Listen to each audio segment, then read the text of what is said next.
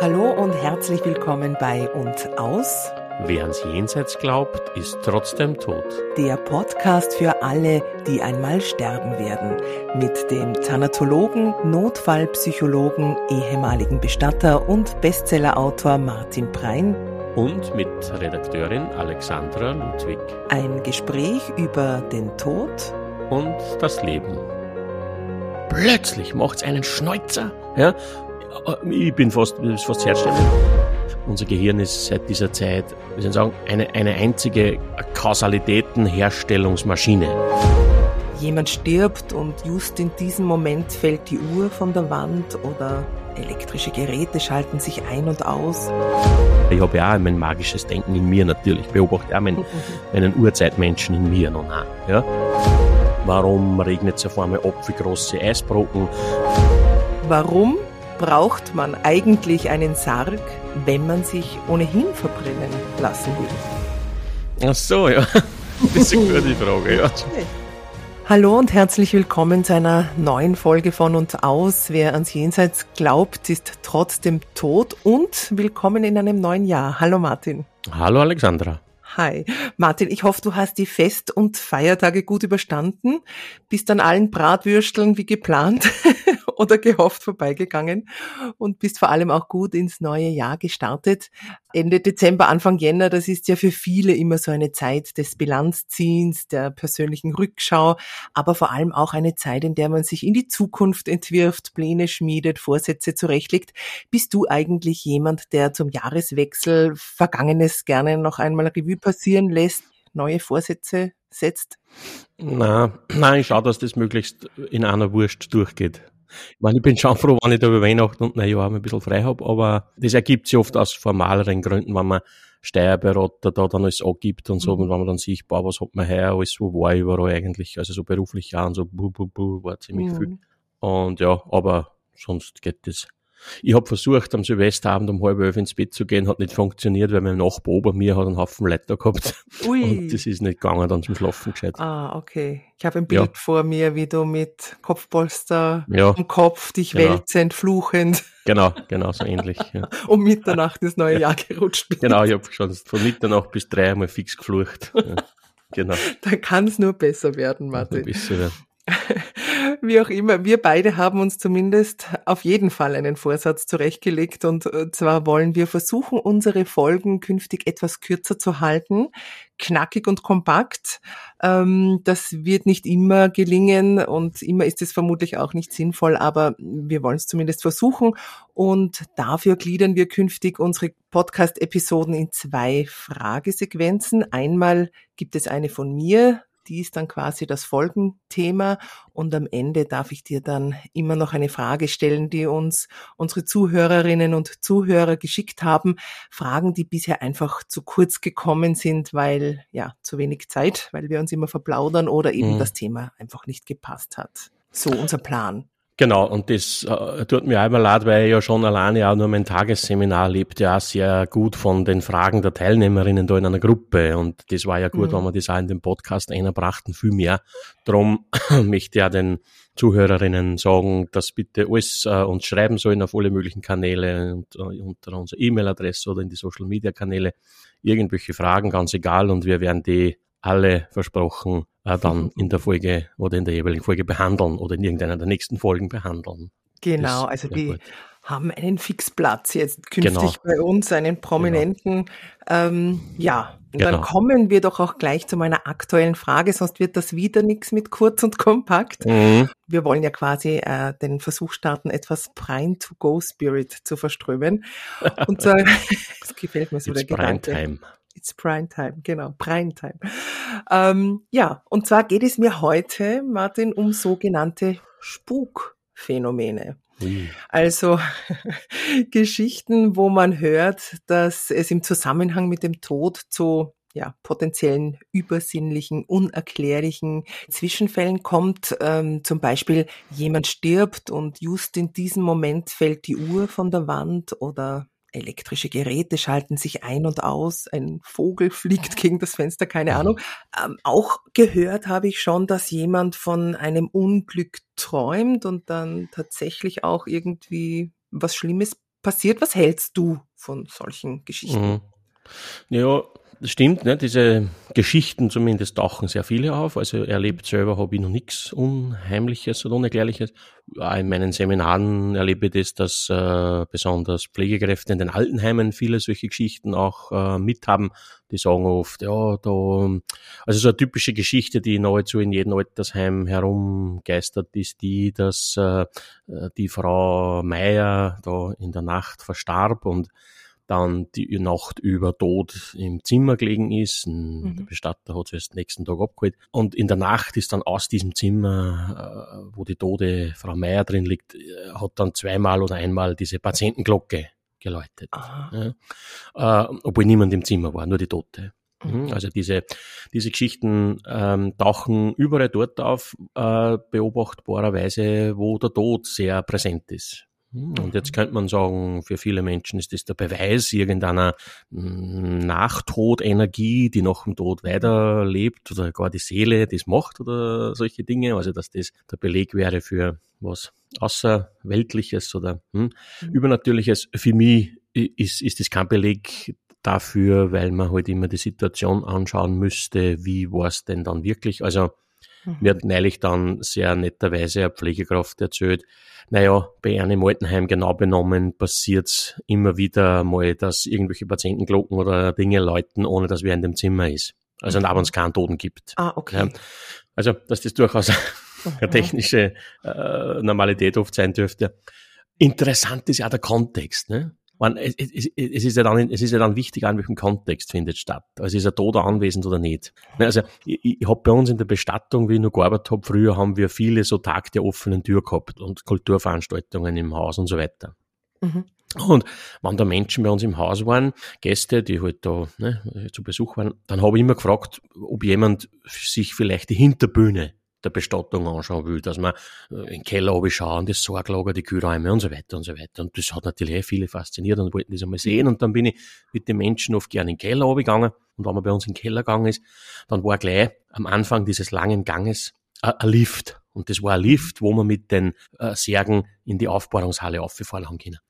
Es war so wie ein großer Bettenlift. Und ich bin gern mit so Gruppen von Menschen vor diesem Lift stehen geblieben und habe dort halt irgendwas erzählt, vor dem Lift stehend irgendwas erzählt hm, über unsere Arbeit. Dass wir möglichst lang vor diesem Lift stehen, weil es hat vorkommen können, dass wir dort stehen, plötzlich hört man diesen Lift fahren, mhm. der Lift kommt, die Tür geht auf, niemand ist drin, die Tür geht wieder zu und der Lift fährt wieder weg.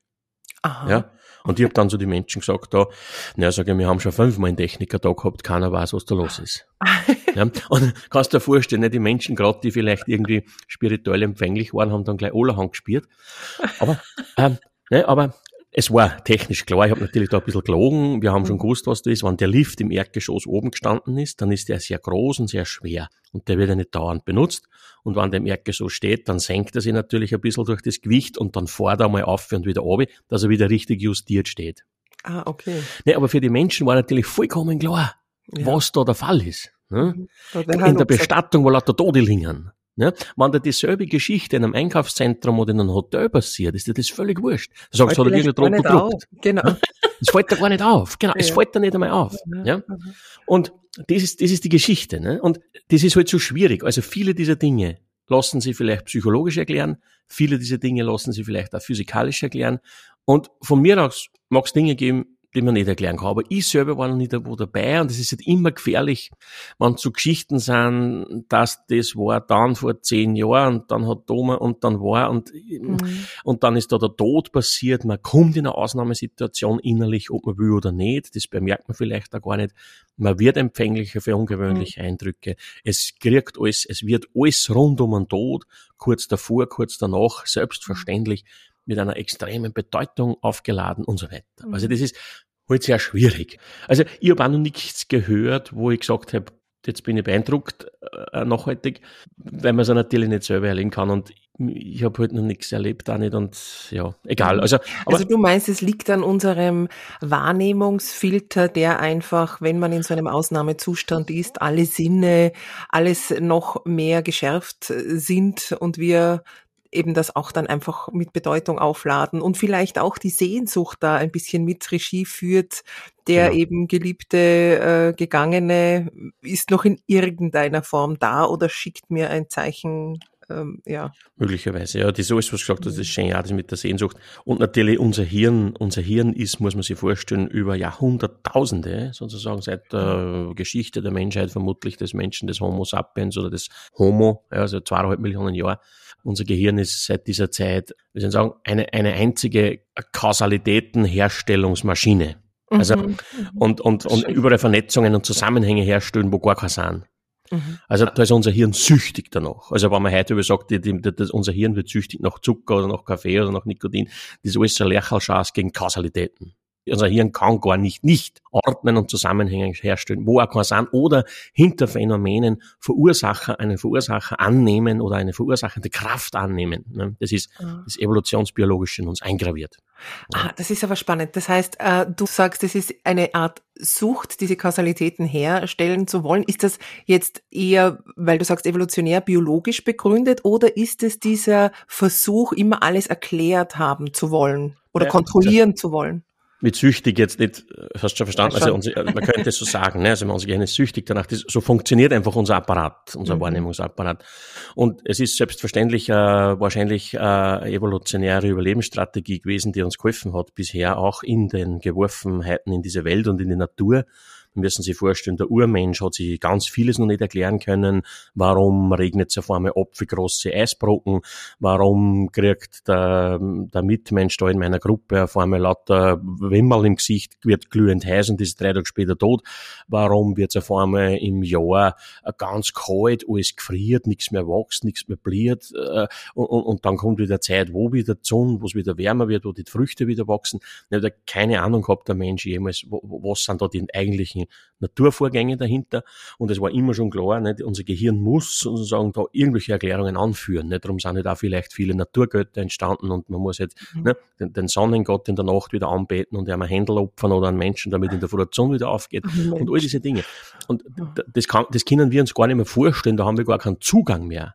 Wie tief das in uns eingraviert ist und wir können sich gar nicht vorstellen, wie es menschheitsgeschichtlich gewesen sein muss, in einer Welt zu leben, wo man die, die Vorgänge sich nicht erklären kann, als einfachste Vorgänge sie sozusagen mit ganz normalen Naturgesetzen nicht erklären kann.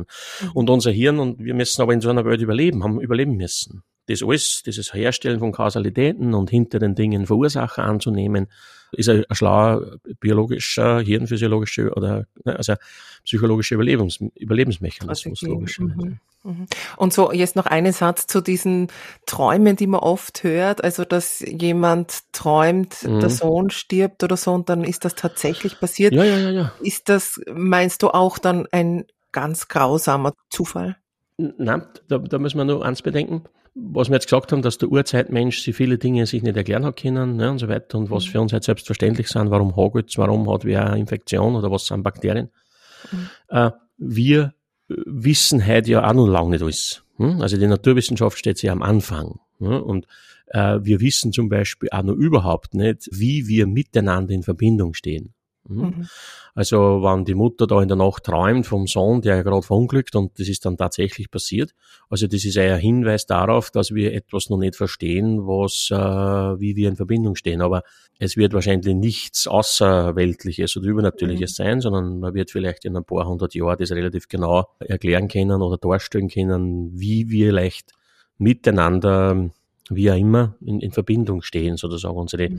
Es hat einmal, ich glaube, es war ein Neurobiologin einmal gesagt, Mm, es gibt so Theorien, wo man sagt, naja, die Menschen untereinander könnte man sich vorstellen wie ein riesengroßes Netzwerk, das äh, ganz miteinander verbunden ist und die Gehirne sind in diesem Netzwerk oder in diesem Netz lauter so Knotenpunkte sozusagen. Ja. Aber es ist alles verbunden irgendwie in irgendeiner Weise. Und das wissen wir halt noch nicht. Sehr schöner Gedanke, aber auch beängstigender Gedanke, wenn ja. man an so manche Hirne auf dieser Welt denkt. Ähm, okay, das und wir werden es irgendwann wissen. Oder, und also ist das, es ist halt immer so die, auch in unserer Natur drinnen, dass, was man heute nicht erklären kann, dann nehmen wir das sofort für den Beleg einer außersinnlichen Macht oder so. Mhm.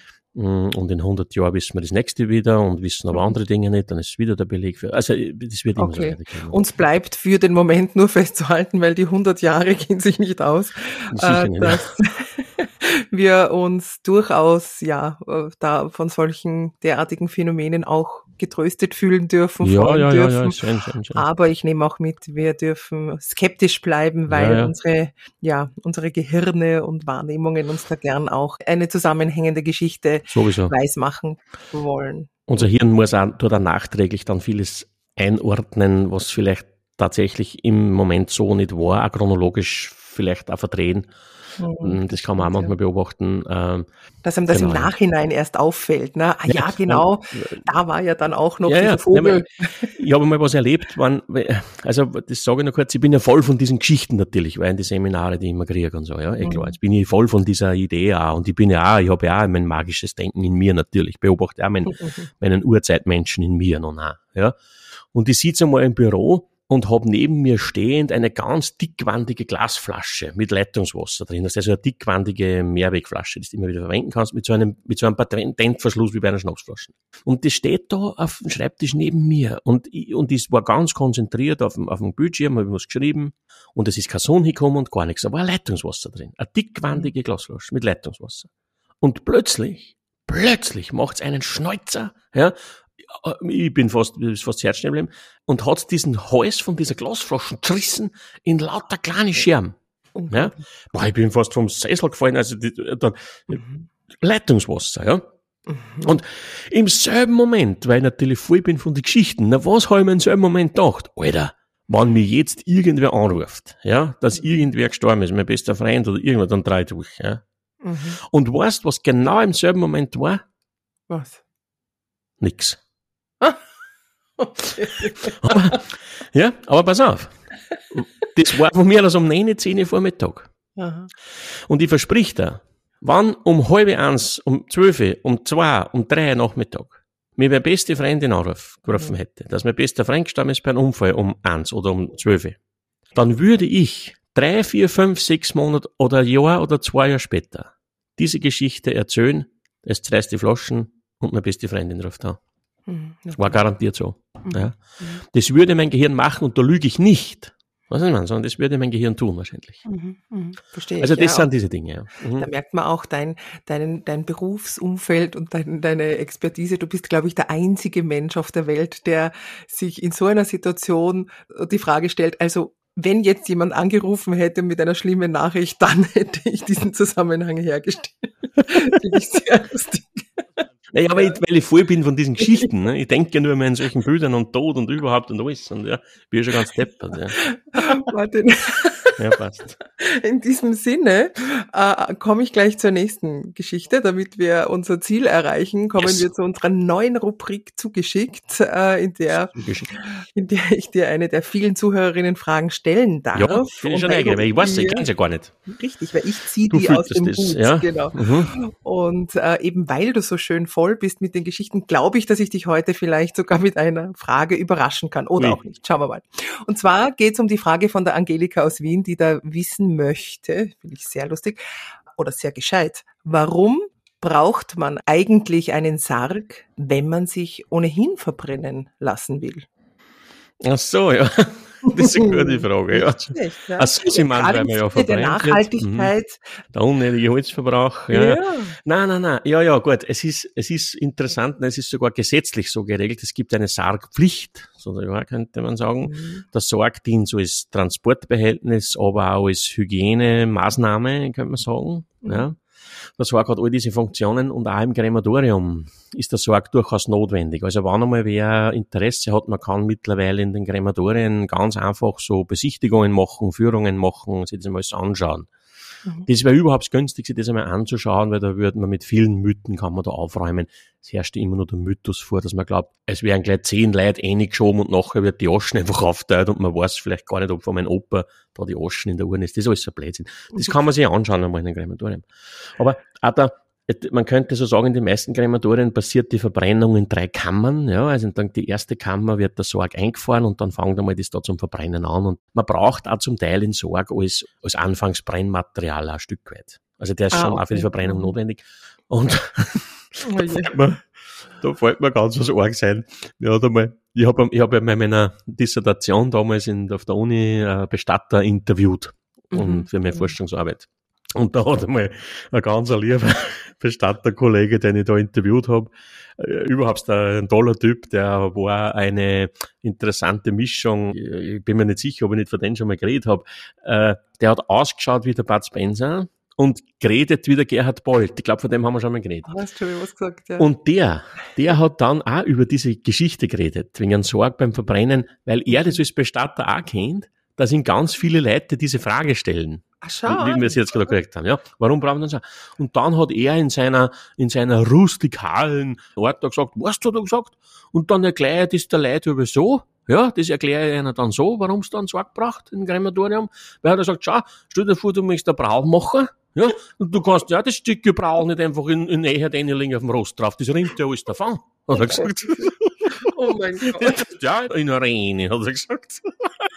so hat er da gesagt. Ich bin fast gestorben, wie er das erzählt hat. Ja.